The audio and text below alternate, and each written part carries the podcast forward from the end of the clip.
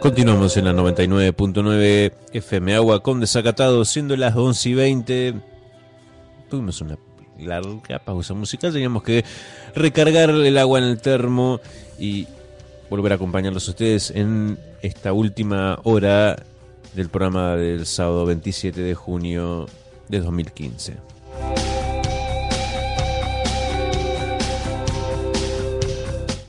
Jim Obergefell, un ciudadano estadounidense que en 2012 denunció al estado de Ohio por no reconocer en el certificado de defunción de su marido John Arthur, con quien había contraído matrimonio en Maryland, puede asegurar hoy que un problema grave de la sociedad estadounidense, entre otros como es la discriminación por condición sexual, es en Estados Unidos del 2015 un fiel reflejo de cómo dejar atrás un problema y madurar como sociedad al aprobarse mediante la decisión de la Corte Suprema de Justicia estadounidense en el día de ayer la legalización del matrimonio homosexual en todos los estados del país.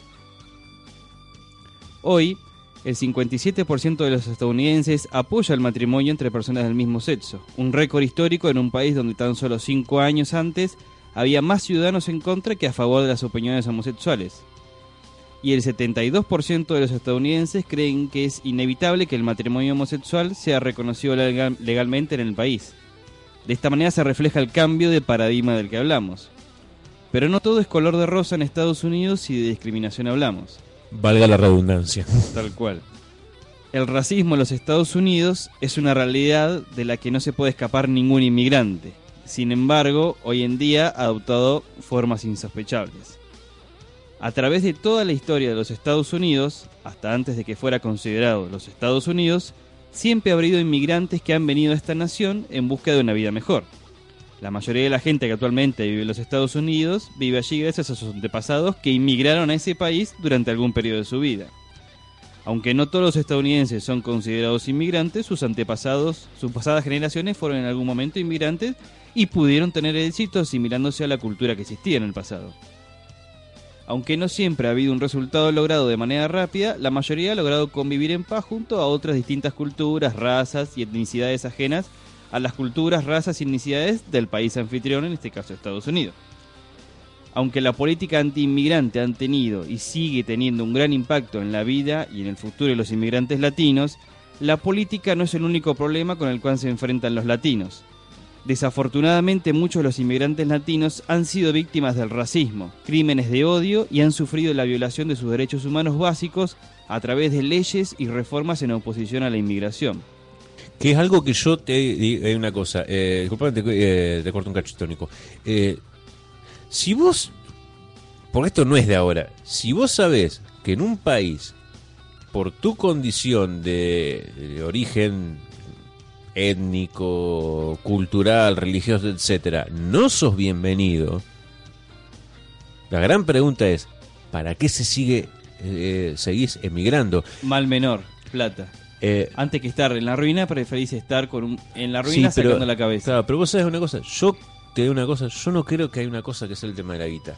Porque si fuera por un tema de guita, buscarías otras alternativas. No es el único país donde tiene, donde podés llegar a encontrar un mejor pasar que en el, en el del que vos provenís. Y pero no te olvides que el valor del dólar hoy en día, a, a a- a pensar de las remesas, es Bueno. importante para luego traértela a tu familia. Bueno, yo creo que también ha habido, hay una cosa, volviendo al tema de los monstruos que crea, que crea Estados Unidos, esto también debe haber sido un pequeño monstruito que ellos crearon en su momento, que es cuando vendieron al mundo las bondades del American Dream. Medio planeta se tragó el tema del sueño americano y ahora tenés esto. Y por supuesto, y va a ser muy difícil sacar de la mentalidad de la gente que dicen en ese país realmente se vive un sueño hecho realidad. Quizás vos decís, no, pero pará, vamos a poner un ejemplo arbitrario. Sí, pero mira, pará, en, en Bélgica vas a ganar más guita, vas a vivir mejor y no te van a perseguir, perseguir tanto vos mexicano porque porque en Bélgica hay ma- hay muchísimos católicos y te van a aceptar o no les, o no les importa si vos sos latino o no. Y no, pero yo me a Estados Unidos.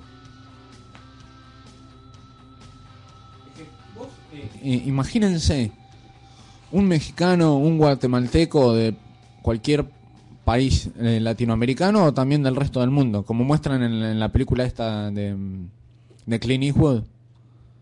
El la Gran Torino, El Gran Turín, que está con los inmigrantes, no sé si Sí. de Myanmar, Vietnam, no me acuerdo dónde exactamente eran, que eran también una etnia aparte que era perseguida en su país de origen. Sí.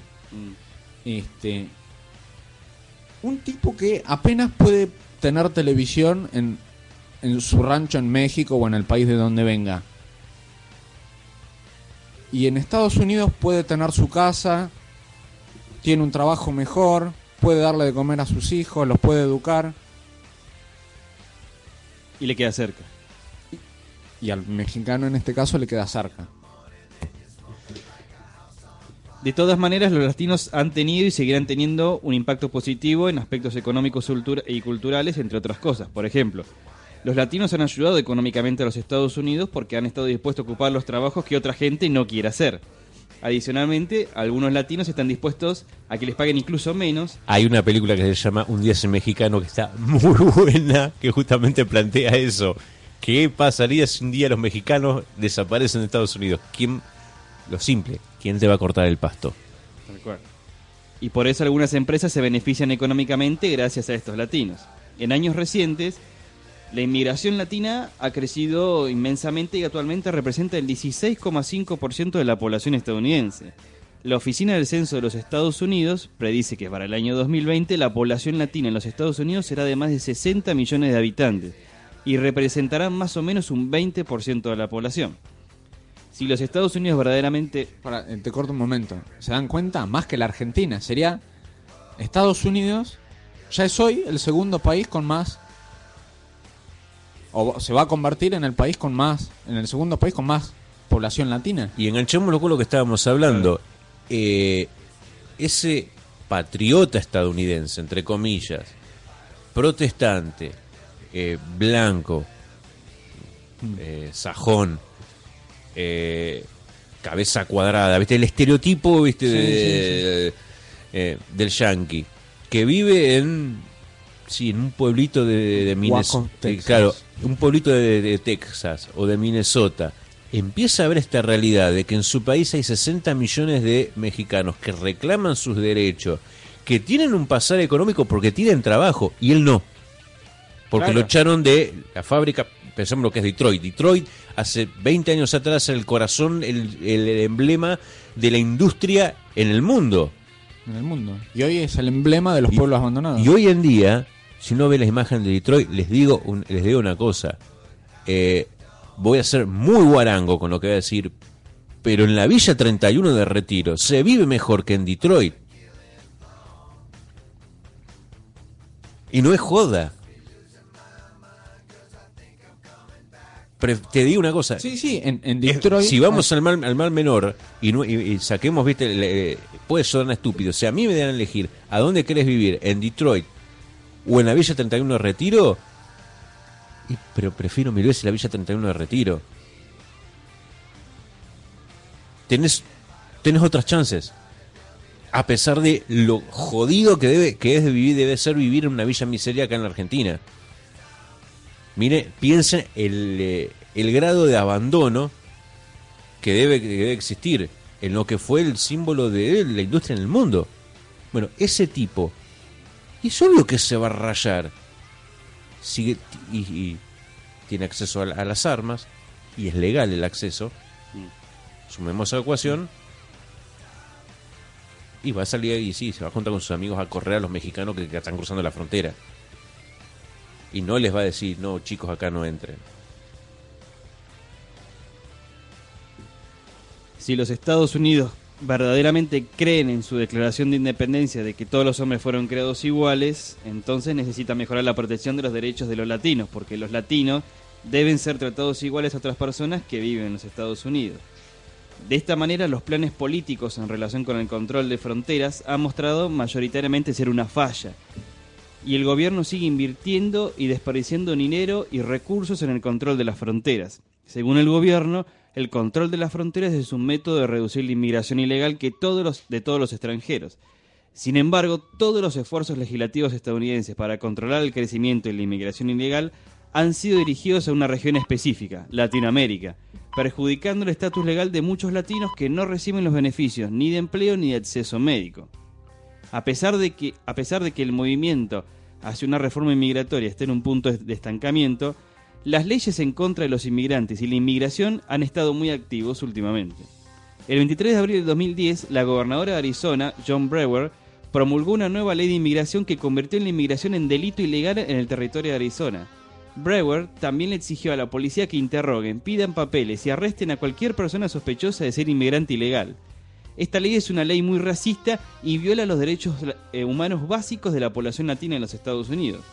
Otra ley similar a la de Arizona que tiene impactos negativos en gran parte hacia la gente latina es que en el año 2009 la Cámara de Representantes pasó una reforma de inmigración que cambiaba la pena de inmigrantes ilegales con visas vencidas de un delito civil a un crimen federal, resultando en persecución.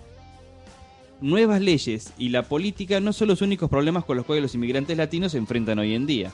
Otro problema que afecta a la vida de los latinos es que existen muchos estereotipos negativos acerca de ellos. Las imágenes que tienen los estadounidenses de los latinos están basadas principalmente en estereotipos que le dan una imagen muy negativa. Según una encuesta a nivel nacional, la mayoría de los estudiantes secundarios casi siempre aseveran que cuando piensan en una persona latina, piensan en delincuentes, pandilleros o gente perezosa. Los estereotipos negativos de los latinos no solo son los de violentos o perezosos, sino Muchos estos estadounidenses también han creado el estereotipo de que los latinos no quieren asimilarse a la cultura o a la vida estadounidense, principalmente porque todavía usan el español y no solo el inglés. Actualmente, en comparación a décadas pasadas, el uso del español en los Estados Unidos ha crecido inmensamente, no solo por el crecimiento de la presencia latina, sino también porque hay más y más gente estadounidense que quiere aprender el español realmente. Desgraciadamente, el racismo contra los inmigrantes latinos no termina con las leyes y con los estereotipos negativos. A causa de estos estereotipos, ha habido muchas víctimas de crímenes de odio. Escuchen esto, según datos de la Oficina Federal de Investigación, el famoso FBI, los crímenes de odio hacia la población latina en los Estados Unidos han subido un 40% entre 2003 y 2007. Similarmente, en los años 1990, crímenes violentos en contra de los latinos subió entre un 40 y un 50%. Según el reporte del FBI, en el año 2006, los latinos representan el 70% de las víctimas de crímenes motivados por prejuicios raciales, más que los negros, más que los ejercidos a esta población afroamericana en el país. El apoyo a una reforma migratoria, propuesta por el actual presidente Barack Obama en 2008, es según las encuestas casi universal entre los, eh, entre los hispanos, o sea, apoyada y los 16 millones de votantes latinos que participarán en las elecciones presidenciales del 2016 sin duda castigarán al partido que se oponga a esta reforma. Ojalá que pronto la sociedad estadounidense vea cuánto tienen en común los latinos y lo que no tienen en común que no es necesariamente malo ni una amenaza, sino que es algo que ayuda a diversificar a los Estados Unidos. Por otro lado, en un pequeño garage de un barrio de Los Ángeles donde funciona una pequeña radio online, y en la que el inusual invitado tuvo un protagonismo inesperado, no solo por el lugar tan poco habitual donde, donde realizar semejante declaración, como así también el tipo de persona en la que una frase salió de, su boca, Obama esta semana, hastiado del fenómeno que está sacudiendo a la sociedad, la política y los medios de comunicación estadounidenses de hace un largo tiempo ya, dijo que lejos quedaron los discursos de Martin Luther King en Washington en los 60 y sus ideales igualitarios. Hoy en 2015, Obama, el líder político más importante del mundo, debe pasar tiempo importante de su presidencia proclamando los mismos ideales que 50 años antes el hombre del mismo tipo de color que él proclamaba como algo novedoso. La frase, del racismo no estamos curados. El legado de la esclavitud y la discriminación hacia las personas de piel oscura proyectan una larga sombra en casi todas nuestras instituciones de nuestras vidas. No es habitual que Obama, el primer presidente negro de la historia de los Estados Unidos, exponga con tanta franqueza el problema del racismo. Al igual que en sus declaraciones públicas tras el tiroteo famoso, Obama volvió a insistir que es posible actuar con medidas de control de armas de sentido común para que tragedias como la de Charleston, donde el joven blanco Dylan Roof mató a nueve personas aparentemente por motivos raciales, sean menos probables a su criterio a pesar de que la población de etnia afroamericana es apenas el 12,6% de la población, incluso menos que la, hispana, que la hispana, el problema que le está trayendo a las máximas autoridades de una de las mayores potencias del mundo no tiene parangón. El que Obama se convierta en 2009 en el primer presidente negro de la historia de Estados Unidos fue interpretado por muchos como una señal de superación de la discriminación hacia los afroamericanos. pero desde que se reiniciaron los delitos raciales, y como sucedió entonces, el presidente va a mantener alejado de ser, de ser más agresivo contra el racismo subyacente de todos los casos y continuará con la retórica de que Estados Unidos ha hecho en las últimas décadas enormes progresos en este ámbito, dijo esta semana el profesor Tony Brown de la Universidad Vanderbilt de Tennessee. En la misma, en la misma línea, Bernenia Randall, profesor de la Universidad de Dayton, Ohio, destacó que Obama tiene la autoridad para hacer algo, pero hasta el momento no ha querido abordar el tema de manera directa, por políticas con, políticas concretas. El asunto del racismo. Una de las razones de su tendencia a distanciarse del problema es que Obama no quiere ser el primer presidente de las minorías, sino el presidente de todos los Estados Unidos, argumentó Brown. Asimismo, los dos analistas coinciden en que Obama ha querido presen- presentar a Estados Unidos como una nación sin prejuicios raciales, en parte por su historia personal de superación misma. De acuerdo con Brown, tanto Obama como su gobierno están malinterpretando parte de lo que está sucediendo en Baltimore, como lo vimos en los últimos meses, y otros muchos lugares del país. Los que causaron destrozos e hirieron a policías el lunes en Baltimore fueron en su mayoría adolescentes y jóvenes negros. Sí, violaron la ley, deberían ser castigados, pero hay una razón por la que están en las calles. Se sienten tanto desconectados y que no tienen nada que perder si son destructivos, como lo hemos visto, haciendo vandalismo y saqueando y, y así quemando móviles policiales. ¿Y por qué estos jóvenes afroamericanos en todo el país se sienten desconectados y sin nada que perder? Sin pasar por la historia en sí misma, la causa hoy en Estados Unidos de la discriminación hacia estos sectores se inclina que los negros realizan trabajos que la mayoría de los estadounidenses blancos no desean hacer, pero debido a la capacidad de trabajo de estos le quitan a los empleos, le quitan empleos a los blancos. Las diferencias culturales son motivos también de discriminación debido a, sus orígenes y modos de vida, ya sea el lenguaje, la comida, etc. Y por último, algo que también contribuye a este racismo y discriminación principalmente a los negros o afroamericanos, es la constante migración de estos grupos hacia Estados Unidos y que al modo de pensar de la mayoría de los estadounidenses blancos, como hablábamos antes, no es grata la mezcla de esta raza con ellos y que sigan con, con creciendo estas minorías en porcentaje de la población. ¿Y quiénes son las mayores fervientes en promulgar estas políticas antidemocráticas e inhumanas? El Ku Klux Klan, aquellos que usan los famosos bantos blancos para cubrir su cuerpo y su cara con conos del mismo color para esconder su identidad, es el nombre adoptado por varias organizaciones de extrema derecha en Estados Unidos, creadas en el siglo XIX, inmediatamente después de la Guerra de Sucesión, y que promueven principalmente la xenofobia, así como también la supremacía de la, de la raza blanca, la homofobia, el antisemitismo, el racismo y el anticomunismo. Con frecuencia estas organizaciones han recurrido al terrorismo, la violencia y actos intimidatorios como la quema de, cruces para oprimir a sus víctimas. Estos grupos están actualmente activos a pesar de que la sociedad de los Estados Unidos esté más abierta a la inmigración y los clans sean mucho más cerrados y fraccionados entre ellos. Las facciones más grandes y famosas actualmente son la Imperial Clan of America y la confraternidad de los Knights of the Ku Klux Klan, guiados por el pastor Thomas Rowe. Hoy el Ku Klux Klan aparece en casi todos los estados, aunque su número no es alto. Se estima que los seguidores rondan alrededor de los 10 de 10.000 miembros. Otro de los grupos activos en todo el país, de idéntica manera al Ku Klux Klan, es el grupo neonazi autodenominado Movimiento Norteamericano Nacional Socialista. También predican la supremacía de la raza para preservar la pureza de la especie, tal como quería su fundador Adolf Hitler. Y están radicados en Nueva York, Illinois y Alabama, entre otros. Los grupos neonazis operan casi siempre fuera del radar del resto y exteriorizan sus, opiniones y reclutan nuevos miembros por medio de sitios web.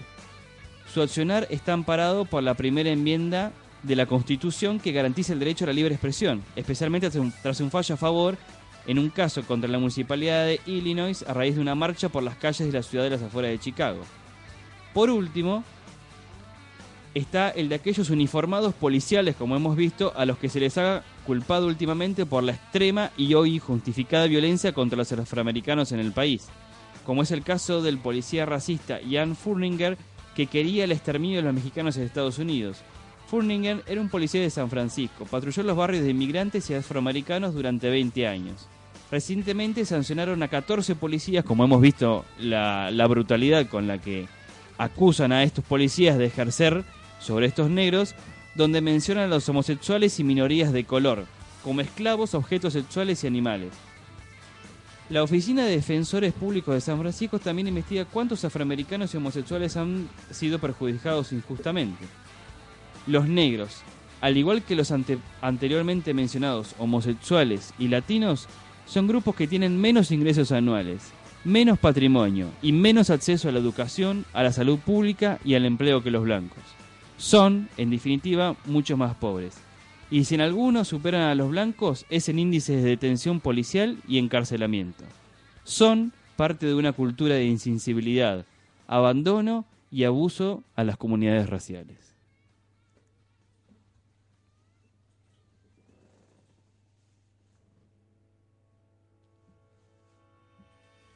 Comienzo espacio publicitario.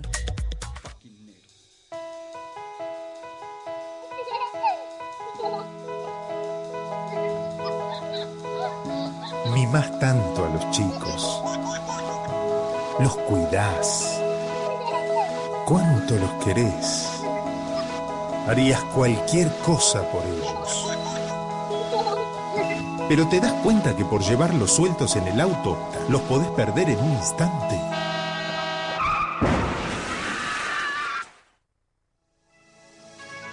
Los chicos siempre atrás, en sus sillas especiales, con cinturón de seguridad. Esto es amor. Luchemos por la vida. Fin espacio publicitario. I'm stuck between myself and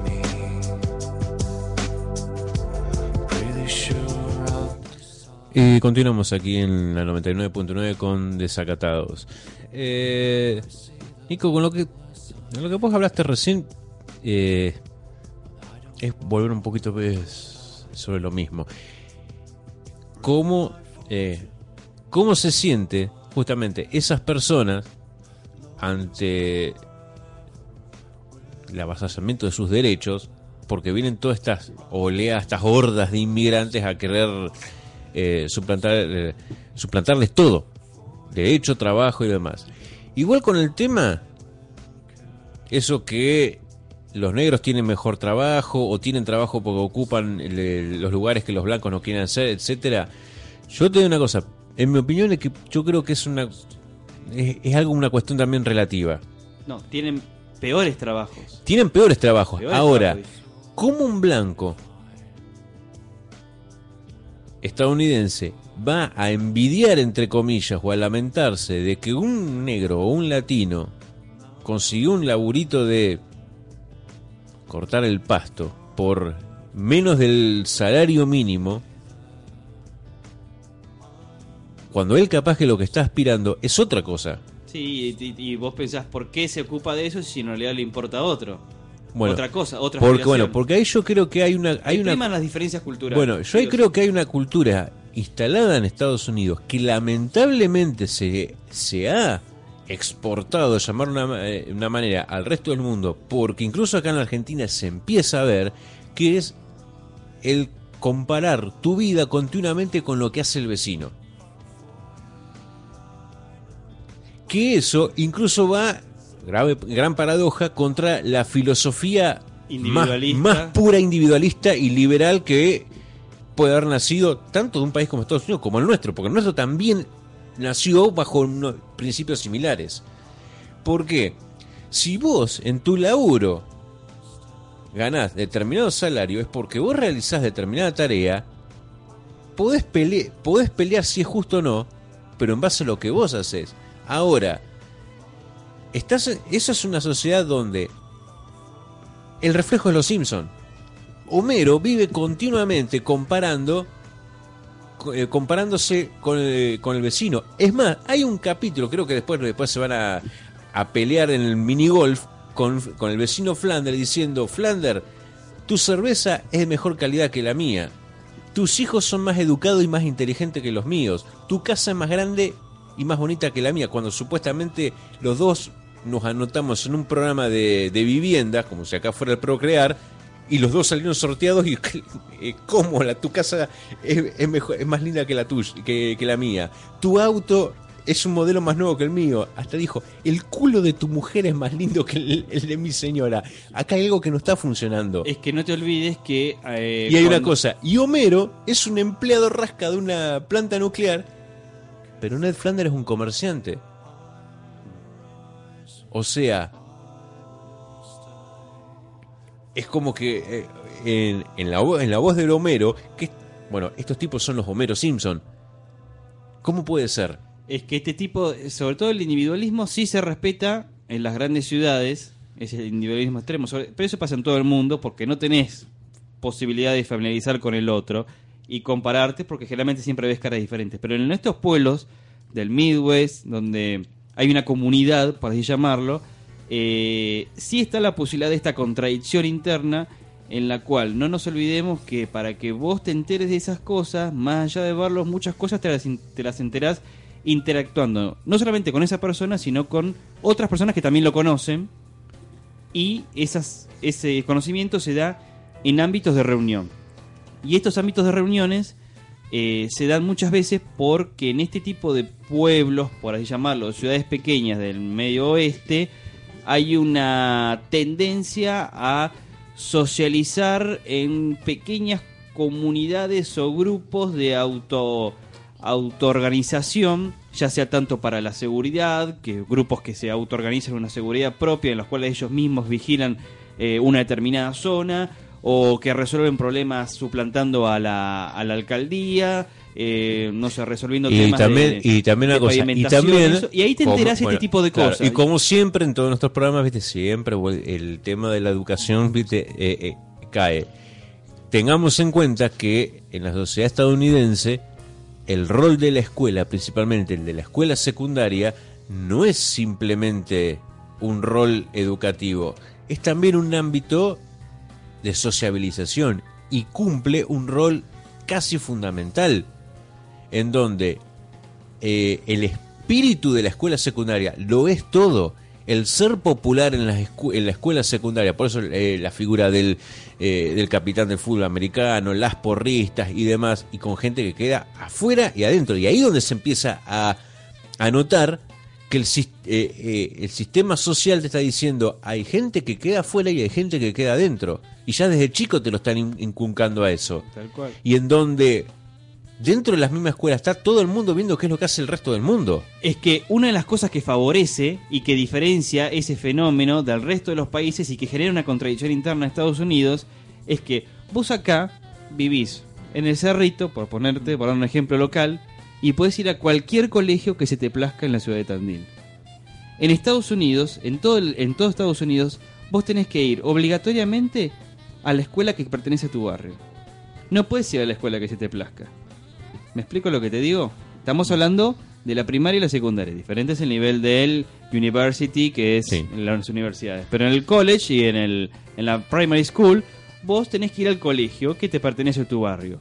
Entonces vos ahí socializás con tus vecinos, sí o sí, obligatoriamente. No estás socializando con un pibe que ni conoces, ¿entendés? Y ahí sí te enterás que el papá de tu compañerito hace esto y por eso te ocupás y vas y le comentás a tu papá como un comentario y tu papá va y se entera y habla con otro vecino de que Pepito hace esto. Bueno, por eso te Eso digo. favorece la interacción. bueno, ojo acá en nuestros países con esas culturas, porque eso se empieza a ver en la cultura del country, del country donde no solo las personas conviven dentro de un barrio cerrado, sino también que tratan de decir, bueno, che, pues eh, está apareciendo, mandamos a nuestros chicos a la misma escuela. Porque la idea de que la gente se va a vivir acá en un country es porque quieren vivir con gente o tener de vecinos que tienen la misma realidad que ellos. Porque, y hay una cosa, si yo, y, y tienen la mentalidad, mando a mis hijos a este, a este colegio porque no quiero, más allá del desastre de la escuela pública, porque en la escuela pública, ¿qué es lo que tenés? Más que nada en la figura de la escuela normal sarmientina de este país, de que iban todos. El hijo del obrero, el hijo del rico, el hijo del comerciante, el hijo del profesional, el hijo del desocupado, van todos. Y ahí son todos iguales. Mismo delantal blanco, la misma maestra, el mismo pizarrón, 2 más 2 es 4 y no jodan. Pero esa cultura que diferenciarse, del tratar de ver qué es lo que tiene el otro para yo, a... eh, hay muchísimas, hasta también nos puede- a nosotros nos puede resultar hasta, hasta algo cómico, pero hay muchísimas comedias eh, eh, yankee donde te miran, donde te ven eso, donde esa típica competencia entre vecinos, a ver quién es el que... Hacia qué loco tiene esto, yo quiero tener también lo otro. Sí, acá es como que hay algo de eso, pero la- las distancias son eh, abismales. Todavía hay una... Son abismales, porque no. Mm. A ver, acá nadie se va, qué sé yo, a hacer el frente nuevo de la casa porque el vecino lo hizo. Lo hace porque hay que hacerlo y punto. Guarda y se guarda que... Por Sí, ahí... Se, se compran el auto nuevo y se van a andar al centro. También es contradictorio eso, Para Sí, que lo vean por que eso. se compró el auto nuevo. No importa quién. Por eso digo. Es Bueno. una ciudad con mentalidad de pueblo. eh, la cultura de que el auto es todo, o en este caso acá, la camioneta es todo, si lo podemos llegar a ver que es un fenómeno de los últimos 10 años acá. Pero tengamos en cuenta que en, que en Estados Unidos eso, por supuesto, acá, acá llega todo tarde, incluso estas cosas. Tengamos cuidado, viste, porque por ahí a veces analizar la realidad de otros países es abrir el ojo por decir, che, esto está bueno que podríamos aprovecharlo para incorporarlo, pero también como decir, no caigamos en esto. Si realmente tenemos que queremos, eh, si vamos a tomar una pequeña gran conclusión de esto, esto que estuvimos hablando en estas dos horas y pico, es no caigamos en esto como sociedad. ¿Pero por qué? Porque existe el riesgo. Y sí, siempre está el riesgo. Y más que nada porque la Argentina también es un país que recibe a muchos inmigrantes. Y lo tenemos como... Todos somos hij- hijos de inmigrantes. Este también es un país que se hizo con inmigrantes. Y está continuamente recibiendo inmigrantes de países limítrofes y de otras partes del mundo también. Pues los muchachos estos oscuros que ahora tienen venden carteras y todo, no vinieron de, eh, de acá al lado. Y no, vinieron del otro lado del charco. Vinieron de- y, y del gran charco. Pero hay que, hay, ver, hay que tengamos cuidado porque a ver si todavía que hay mucha gente que imita la cultura, en este caso la cultura estadounidense, como en una época se imitó la cultura europea, a ver si empezamos también a imitar los males. Creo Por- que sirve de experiencia ver lo que está pasando en Estados Unidos, tanto con el tema de los latinos, de los homosexuales, de los negros, para ver cómo reaccionan ellos y qué, qué, ha- qué han hecho bien y qué han hecho mal, para luego, cuando esto se nos pase a nosotros, poder implementar O la no es- mejor no es- eh, Nico, no es solo que nos pase. eh, hasta, el- hasta hoy, siempre, cada dos por tres, hay un debate acá en Argentina decir, che, ¿qué es? ¿por qué no existe una política migratoria coherente? Bueno, eso es otra cosa. Política hay, que no sea coherente es otra cosa. Bueno, eh, hay una cosa, y muchos dicen, no, porque habría que hacer como hacen en Estados Unidos. Y no sé si es bueno hacer lo que hacen ellos. Por eso sacar lo bueno y lo malo. Porque poner un, poner, poner un muro, Bueno, no sé. eh, actualmente, el- poner un muro en la triple frontera, no sé Eh, si eh, sería. actualmente el esquema migratorio argentino, o sea, las normativas, las leyes, son en favor de la migración que viene de los países vecinos, Mm. pero no de los que vienen de otro lado. Por ejemplo, Sí, tiene mayor prioridad un, un inmigrante paraguayo que un nigeriano. por ejemplo, o el otro caso del que conozco yo de mi profesora de ruso, ella no le, ya hace cuatro o cinco años que está acá, tiene la ciudadanía porque se casó con un tipo acá, no porque se la dieron por residencia, por ejemplo. Sí, son, son estereotipos, no, eh, modelos, eh, modelos diferentes, ¿no? Este es un modelo de priorizar a los más cercanos, por la patria grande puede llamarlo, y a los menos que se la, que se la ganen. En cambio, lo- los Estados Unidos es por selección, por ahí llamarlo, por, por afinidad cultural. En Inglaterra vas gratis, sin ningún tipo de problema, al igual que la Commonwealth y algunos países europeos. Ahora, si sos de China, si sos de algún país medio rebeldón, y ahí tenés que presentar todo. Sí, también. Y otra lección que también nos, nos- nos tiene que quedar que hay una cosa. Si lo que realmente hay un fenómeno en el mundo que está preocupando con el tema del, te- el tema del terrorismo como el gran problema de seguridad, entre otras, entre otras cosas, lo primero que debería hacer cada sociedad, pero partiendo de una sociedad chica, es evitar el conflicto social. Y muchas veces evitar el conflicto social es evitar el mismo roce con los vecinos el dejarnos de joder y, evi- y también evitar la violencia en la escuela, evitar el acoso, el bullying, que se llame bullying, evitar la violencia dentro de- del ámbito laboral. De que no haya abusos entre empleados o abuso entre el empleado y, eh, el empleador. Porque quizás ahora, bueno, sí está bien, por todo el tema, viste, ponerle de... eh, hoy en día un jefe medio jodido, viste, se cuida un poco por el tema de los juicios, eh, evitar un juicio laboral. Pero la violencia está entre los mismos empleados. Ahí, ahí no hay ley que te proteja. Y sí, está, está en la sociedad en general, ¿no? Bueno, pero eso, es, eh, esa violencia latente, muchas veces es un caldo de cultivo para que, para que ocurran estos extremismos. Estos extremismos no nacieron, viste, se implantaron. Si, por ejemplo, en la historia estadounidense hay un hecho clave de que determina el comienzo de los grandes conflictos sociales y tiene algo que ver con, en su caso tiene que ver con la religión, que fueron el juicio de, la- de de las famosas brujas de Salem. Y con el tiempo se investigó y se investigó. No era una cuestión ni de brujería, ni de posesión demoníaca, ni nada. Simplemente que fue la bronca entre dos vecinos de tranquera de dos, de dos granjeros. De que un granjero, los dos tenían más o menos pues, eh, eh, la misma eh, superficie de hectáreas. Bueno, que tuviera 20 hectáreas, otro también 20, 21. Pero ¿qué es lo que pasaba? Uno tuvo una mala cosecha o lo que sea y perdió todo. Y la bronca entre las nenas de ambas familias generó todo esto de las... de- y, eso se- y eso fue como el hecho, el quiebre en, en la sociedad, y eso fue en la época de la colonia, que determinó de empezar a vigilar a tu vecino, a ver qué es lo que hace, porque tu enemigo no está afuera, está dentro.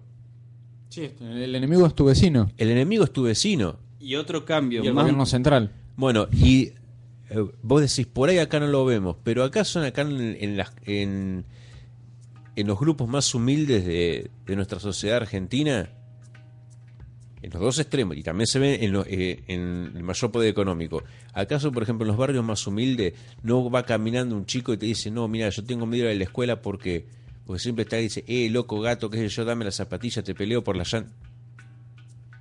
¿Desde cuándo, viste? Y no es una cuestión de delincuencia, es una cuestión de, eh, ser el matón del barrio. Y porque te veo cara de Gil, te quiero robar, eh, te quiero robar las zapatillas. Eso también es una forma de racismo y de violencia social. Otro cambio para bien en Estados Unidos, eh, también con el tema social, fue la, la muerte de Martin Luther King, que cambió el paradigma y le dio un empujón hacia la igualdad de los derechos, comparándolo con las brujas de Salem, que es algo negativo, por así llamarlo, algo para bien, fue la muerte de Martin Luther King, como ahora es la decisión de Obama de legalizar el matrimonio en los 50 estados más Colombia, 53 estados más Colombia. Sí, pero yo hay una cosa. eh, yo no sé hasta qué punto, viste, independientemente de lo que pueda llegar a Fíjate que opinar- son discusiones, todo Sí. proceso lleva años. Estos fueron discusiones de 20 años legalmente, más el problema que existía Sí. desde ese año. Como así también lo de Martin Luther King, ¿cuántos años fueron de segregación a los negros? Hasta que tuvo que venir un tipo y que le pasase lo que le pasase. Sí, eh, en todo proceso, en todo, dicen que en todo proceso revolucionario siempre tiene que haber un mártir para que eh, para que se haga carne en la sociedad. Ahora, eh, Fíjate que hoy en día la sociedad estadounidense aprueba más el matrimonio legal de los que lo desaprueban. Y casi el 70% considera que sí o sí y que hay que hacer algo. Que es una es el 70% se da cuenta de la realidad en la que vive el país. No, no es que la están obviando. Eso es importante por lo menos. Claro, pero el problema es que, como decíamos, si los adventistas, por ejemplo, son el 0,04, y ya basta con que a un tipo, a un pastor, esté totalmente en desacuerdo con eso para que ya haya conflicto social. Sí, pero si vos te fijás, las estadísticas que leímos antes, todos esos grupos, la mayoría, en número, han disminuido su porcentaje de población que pertenece a esos tipos de grupos. Claro, pero, eh, no lo, es que pero lo que dice que de hay un una co- 0,4 a un que hay una 10%. Eso cosa- sería Claro, peligroso. Claro, Sí, acá, sí, no pero- es un, acá no es un problema de eh, mayorías que se den vuelta, sino que hay una cosa que falta nada más que el disenso de un individuo Ah, por supuesto, sí, sí, con De- eso es de- de un suficiente. individuo que- Pero todo comienza, viste, progresivamente. si- No es que va Claro. a bajar del 0,4 a 1. No, no.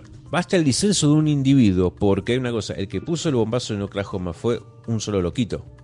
Después se actuó en convivencia con otros, pero es uno. El problema, del, eh, el problema de la violencia social es que es un caldo de cultivo para el terrorismo y el terrorismo no necesita de grandes masas, de grandes ejércitos, no necesita convertirse en una guerrilla revolucionaria como puede ser la FARC para tratar de cambiar un paradigma. Necesita un loquito, alguien que se siente desplazado del orden social, abandonado, víctima, entre comillas, de, de violencia de todos lados, del Estado, de los vecinos y demás, para que reaccione mal. Claro que sí, obviamente. Eh, en una población de 315 millones de habitantes, nunca vas a poder tener contento a todos. Y con que haya uno ya basta.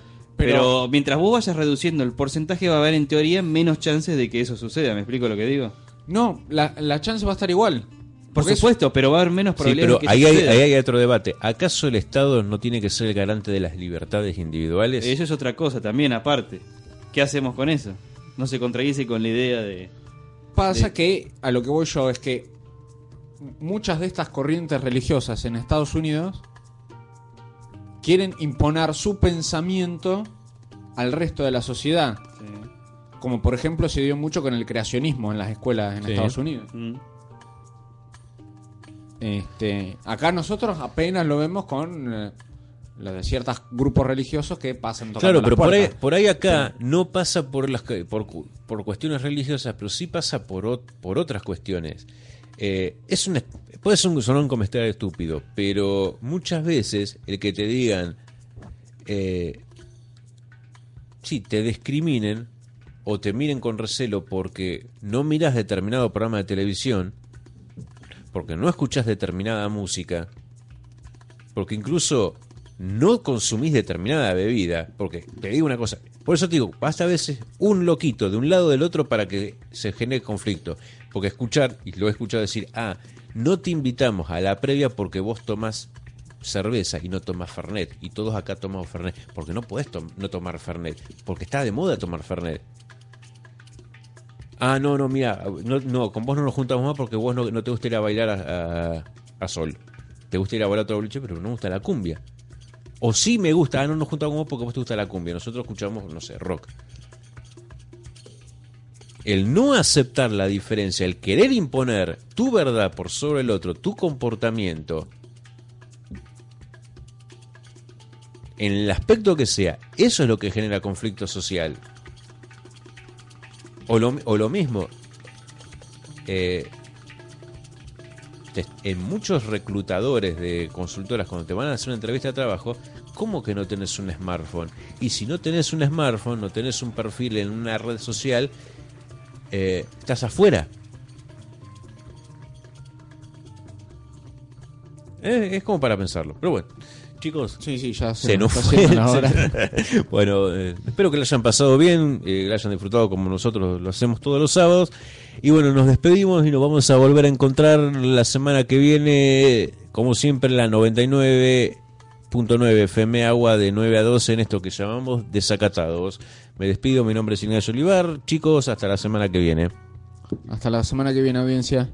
Chao, gente. Thank